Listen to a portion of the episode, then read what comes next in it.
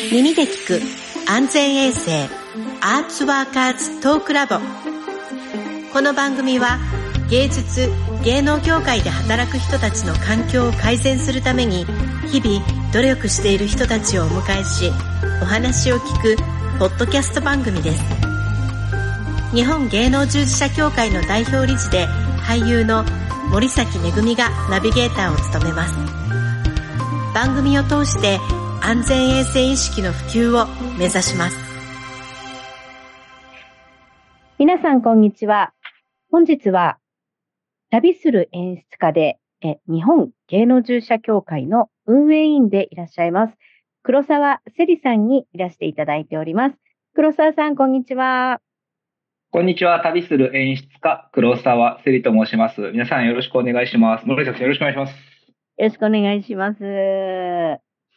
まあ、黒沢さん、あの、割と、まあ、毎日ではないですけども、あの、一応うちのメンバーということで、しょっちゅうお会いしてるんですけども、まあ、こうやって改まってお話しすることは珍しいんですが、まあ、日頃、あの、やはりこう演劇とか、あの、やっぱり俳優さんと接していらっしゃるということで、はい、まあ、一番気になるトピックをお話ししていただこうかなと思っております。はい。安全衛生ですよね。よろしくお願いします。よろしくお願いいたします。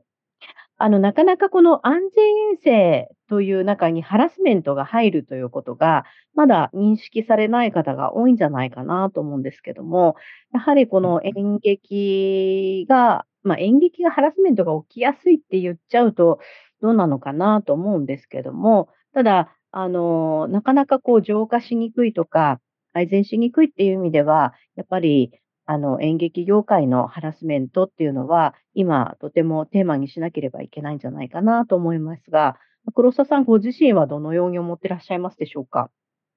そうですね。まあ、あの、演劇の現場はハラスメントが起きやすいって言っちゃうと、ちょっと、あの、語弊もあるかとは思うんですけども、まあ、まずその、ハラスメントっていうものが何なのかみたいなところから、あの、皆さんとお話しできるといいのかなとは思うんですが、あの、この視聴者の方は演劇やってらっしゃったり、その芸能に関わってらっしゃる方もいれば、あの、そうじゃない方もいらっしゃると思うんですが、まあ、例えばその日本で言うとハラスメントっていうと、あの、もともとセクシャルハラスメント、セクハラみたいなものが、まあ言葉としては、あの、うんと使われるようになって、それで、まあ、法律的なことを言ったら、あの、パワーハラスメントっていうのが、職場では、あの、やっちゃいけませんよっていうことで、あの、法律でもね、罰則規定ができたりとか、えっ、ー、と、してると思うんですが、まあ、そうは言っても、なんかこう、あれですよね、こう、ハラスメント怖いとか嫌だみたいな印象はあるけども、具体的にじゃあ何をしたらハラスメントなのかっていうことを、そのご理解されている方がどれだけいるのかっていうと、実はそうでもないのではないかなっていうふうには思ってまして、で、というのもやっぱりハラスメントってその、あんまりちゃんとした定義がないというか、あの、明確に定義しにくいんですよね。その、関係性にもよるし、ただその、えっ、ー、と、こうね、あの、ちょっとあの、ステレオタイプの話をしますけど、あの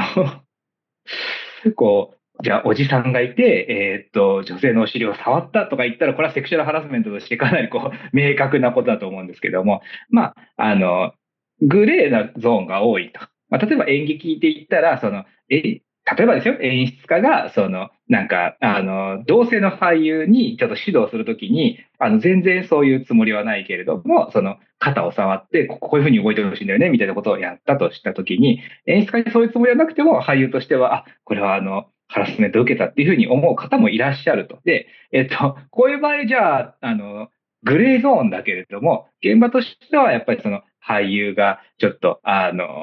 傷ついてしまったっていうことをちゃんとでケアしていかないといけないみたいなことになっていくと思うので、あの、演劇の現場でハラスメント起きやすいかっていうと、あの、ちょっと、あの、なんていうのかな、あの、語弊があるとは思うんですが、でもその演劇の現場に、まあ、日本でのあらゆる職場に、えっ、ー、と、そういう問題が起きているって同じように、やっぱり演劇の現場にも、えー、ハラスメントの問題があるってことは言えるかなとは思います。そうですよね。やはりあの、人と人が一緒にいて何かをするときは、やっぱり何か配慮しなければいけない。そして、やっぱりハラスメントになってはいけないっていうことを意識しないとなかなか難しいのかなと、起きやすくなってしまうのかなとは思うんですけども、あの、今おっしゃってた中で、やっぱり、あの、例えば、お尻を触る、触らないとか、でそれの意図が何なのかとか、ただ、あの、触らざるを得ない時もあったりとか、まあ、お芝居で触るシーンがあったりとか、まあ、そういう時に、事前にこう、確認ができるものが必要なのかなと思って、あの、日本芸能事者協会で、触ってほしくないチェックリストっていうのを作る。あれはいいですよね。素晴らしい。いや、そう、あれは必要ですよね。そうですね。あの、やっぱ、えー、っと、これ演劇の現場でもしハラスメントが起きやすいとしたら何を問題なのかっていうと、これはあの表現の現場調査団っていう団体さんとかが作ってるあの資料なんかでもあるんですけど、こう、演劇に限らず芸術を作る場ってちょっとクローズになりやすいというか、あの、まあ、演出家っていう権威がいて、で、えー、と、まあ、他のあの俳優たちがいて、スタッフたちがいるみたいな現場とかって、まあ、どうしてもその、えっ、と、クローズドで、かつ、えっ、と、権力傾斜が明確になっちゃうみたいなことが、えっ、と、ハラスメントが起きやすい要因だっていうふうには言われていると思うんですよね。で、そういうところで、例えばその、あの、まあ、僕の演出家なんですけど、演出家は、お前らさ、ちょっとあの、これから、あの、作品作っていくからさ、なんか、あの、なんかこう、なんか、触ったりとか、そういうことはもうどんどんやっていくからな、みたいな。なんか、あの、やだやつ最初に言っとけよって言われて、嫌ですって言えませんっていう 言えるかよっていうことになってて、あの、まあ、なっててっていうのはあれですね。あの、そう、そういう場所もあると思ってて、あの、なかなかその、えっ、と、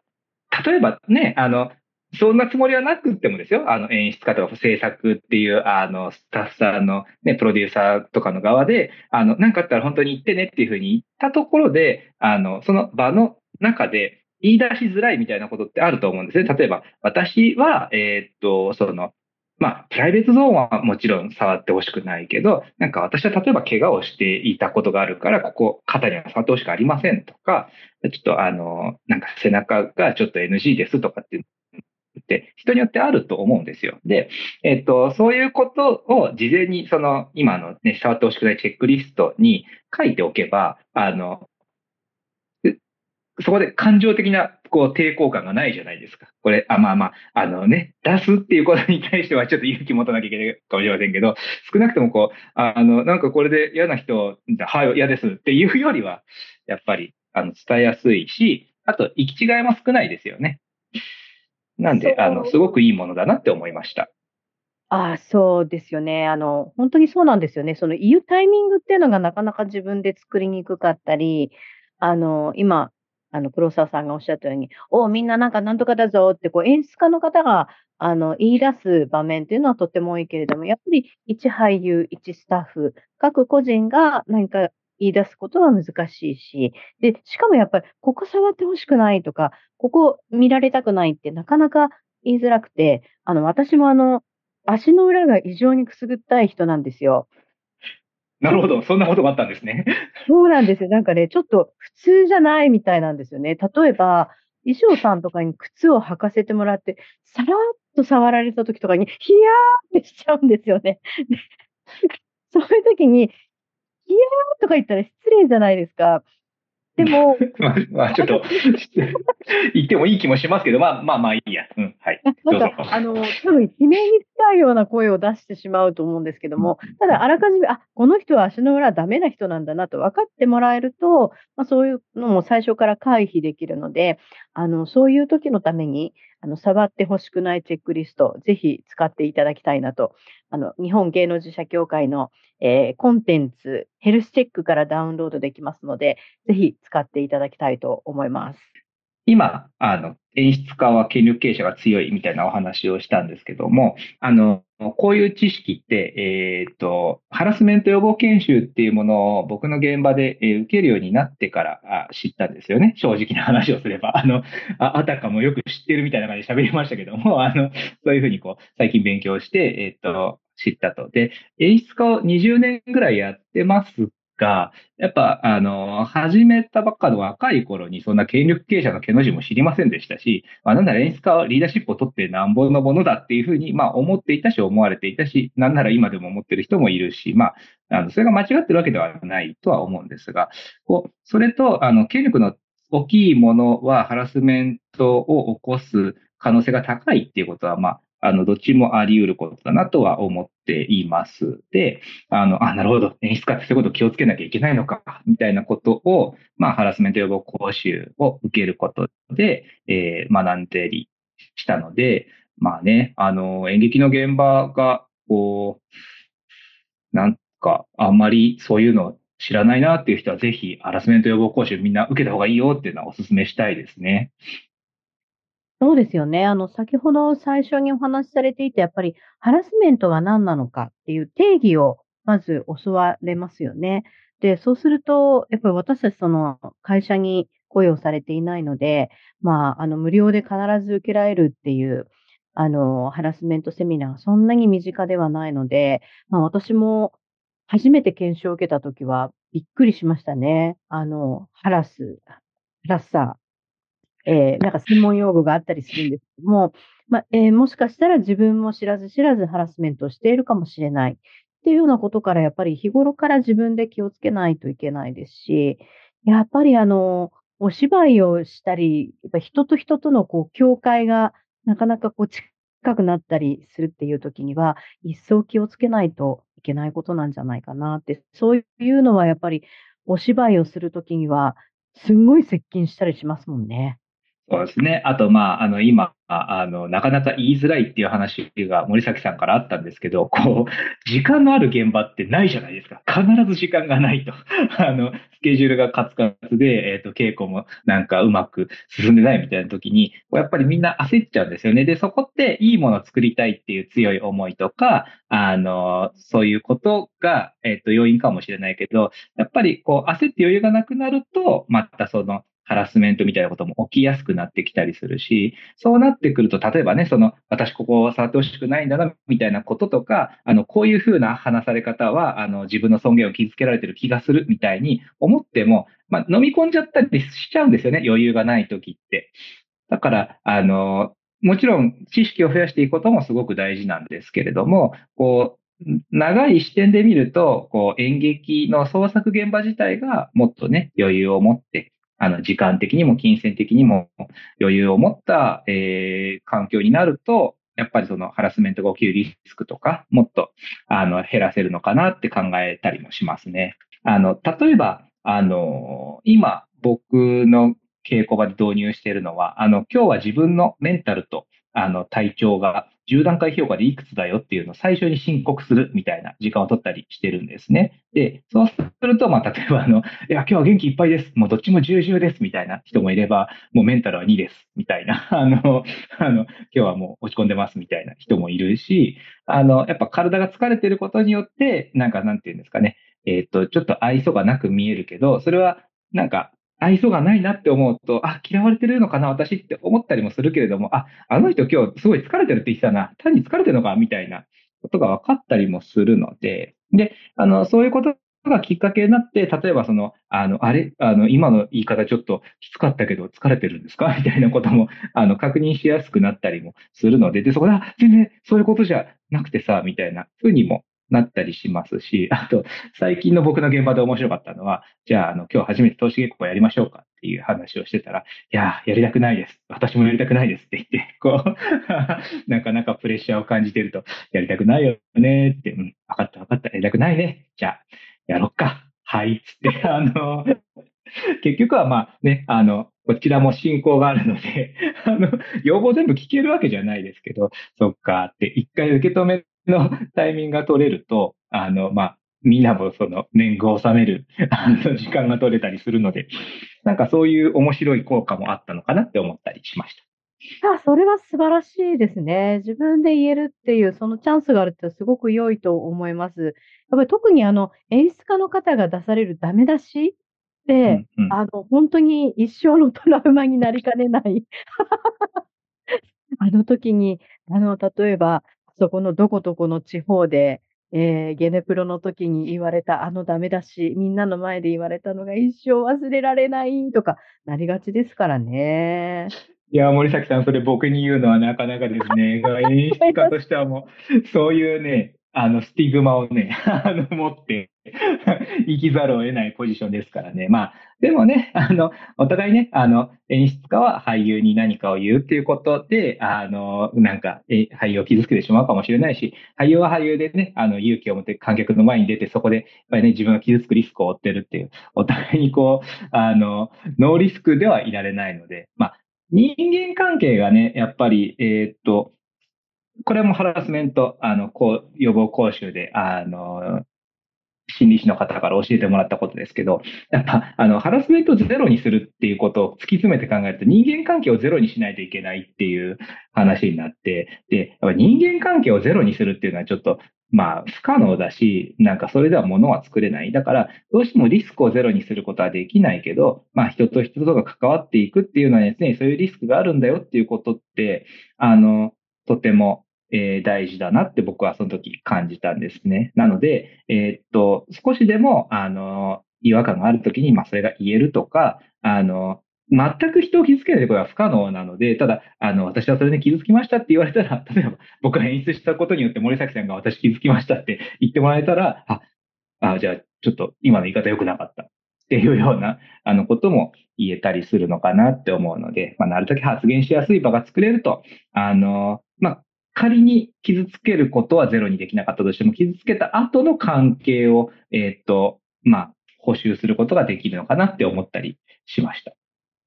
なるほど、なるほど。いや、でもそこまでやっぱり気遣ってくださっている演出家だと皆さん、おそらく、あの、心理的にすごく頼っていらっしゃるんじゃないかなと思うんですけれども、まあ、もう一つお勧めしたいのは、やはりあの、相談窓口を外部に作ること。あの、内部では、内部の人にその相談したり愚痴を言うのは日常的にできてもできなくても、やはりあの、私たちが開いているような心の119みたいに、本当に119番のように、まあ、救急車呼ぶような気持ちで、あの、いつでも気軽に言えるところを作っておくってとっても大切かなと思うんですけども、まあ、それがないと、行き詰まった時に、あの、例えば親にも言いにくいとか、まあ、状況わかんない友達にも言いにくいとか、まあ、守秘義務あるのかどうかわかんないとか、まあ、そういう時に、あのなんかその、専門家にね、頼れるってとっても大事だと思うので、そういうのもできたら、あの、演出家の方に最初からご提示していただいて、うちの劇団の人はもう相談窓口あるんだぜ、みたいに言っていただけたら、きっとなんか安心なんじゃない安心材料が増えるってやっぱりいいことですよね。そうですね。あの、僕らは資料の中に、あの、まあ、相談窓口、まあ、もちろん座組の中で、あの、もやもやの簡単に相談してね、みたいな人で、まあ、演出、演出家助手、えっ、と、制作さんみたいな風に並んでたりもするんですけど、まあ、それ以外にも、あの、ね、深刻な、例えばその、ハラスメントって今言ってますけど、まあ、性暴力とかになったらもう犯罪なので、あの、そういう犯罪とかがあったら、あの、もう、あの、ね、もう警察に行って全然いいよみたいなこともあるし、えっ、と、それ以外にも、あの、今、芸能従事者協会の、えっ、ー、と、心理師のメール窓口があるよ、みたいなご案内、森崎さんからありましたけど、なんか他にもね、いくつか窓口ってあるので、なんかそういうところも資料で紹介したりしているんですが、まあ、あの、専門職を頼るのってちょっとね、抵抗ある人いると思うんですけど、まあ、じゃんじゃん使ったらいいと思うんですよね。あの、まあ、お金の問題はね、残るかもしれないけれども、こう、自分はちょっとおかしいのかなとか思った時に、こう、ちょっと第三者の目から、あ、それ普通だよとか、あの、それはあなたが、えっ、ー、と、傷ついてしまっているんですね、みたいなことを、なんかちゃんと認識してもらえるだけでもだいぶ違うし、その現場での仕事にもプラスになると思うので、何かあった時には本当に、あの、頼れる専門職っていうのを、ちょっと元気なうちに知っておくといいんじゃないかなって思います。そうですね。あの、元気なうちに知っておく、その悩んでない時に、平常心の時に知っておくっていうのは、やっぱり大切かなと思います。えちなみにですね、え日本芸能従者協会の団体会員に、例えば、あの、劇団の方が入っていただけると、あの、登録料2000円を払うのみで、いつでも、あの、ご相談ができますので、ぜひ、あの、劇団の方とか、まあ、あの、そういったグループの方に、あの、ご検討いただけるとありがたいなと思います。そうですね。小さい劇団でも、あの、入ればメールでのサポートが受けられるっていうのは安心ですよね。そうですよね。なんか安心して、こう演劇の活動あの、えお芝居を、のお仕事をしていただきたいなと、本当に願っております。いや、本当僕らも頑張っていきましょう。はい。ということで、今日の一言をいただきたいところなんですが、えー、黒沢さん、えー、本日のお話で一番伝えたいメッセージ、何でしょうか？うーん。まあ、あの、僕今、えっと、40代なんですけど、やっぱりその40代以上の特に男性が、あの、意識をね、よりアップデートしていった方がいいんじゃないかなとは思っているので、あの、なんか、同輩たちの先輩たちちょっと、あの、ちょっとずつね、勉強して、ああ